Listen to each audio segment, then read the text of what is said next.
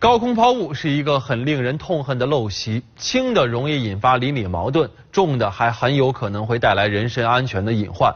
可是很多时候呢，这个高空抛物啊，着实非常难以取证啊，这不能确定到底是谁干的，所以总有人抱着侥幸心理，这也让管理者们非常的头疼。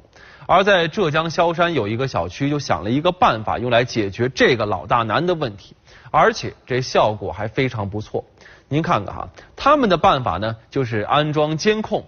不过和一般的监控不同的是呢，这些监控摄像头的朝向是从下往上的，仰拍着居民楼。这批摄像头总共二十二个，全都是这种角度的。警方介绍说了，这个小区是当地最大的拆迁安置小区，一千多户，五千多人。之前呢，很多人习惯性的就从楼上直接把各种杂物往楼下的这个绿化带里面倒，由此呢引发的矛盾也不断。由于取证难，很难找到乱扔东西的人，于是呢，去年十二月，派出所就联合街道安装了这批监控。您还别说哈，就这监控安装了之后呢，效果是立竿见影。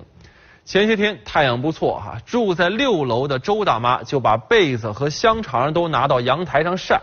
可是没过多久啊，楼上就倒下来一盆脏水，这晒的被子被弄得是一塌糊涂，香肠呢那也更是没法吃了。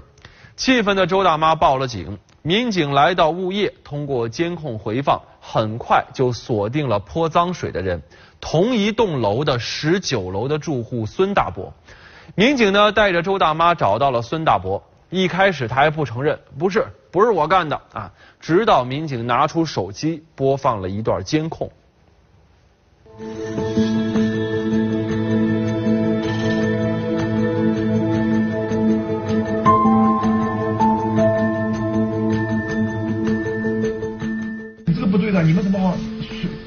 这个水怎么好往外面拖呢？那哎那那这个这个监控我们全呃全全部记录的，你这个你赖赖不掉的，你这不能这样子的，这大家都是隔壁邻居，是不是？您看看，这就叫事实胜于雄辩。经过调解，孙大伯同意赔偿周大妈的被子和香肠的损失。警方表示，从监控安装到现在，已经解决了十六起高空抛物引发的纠纷。而监控更大的作用在于，对于一些有高空抛物陋习的居民，也起到了一定的震慑作用。现在呢，很多的居民更加自觉了，也更加文明了。如今，小区高空抛物现象已经明显减少。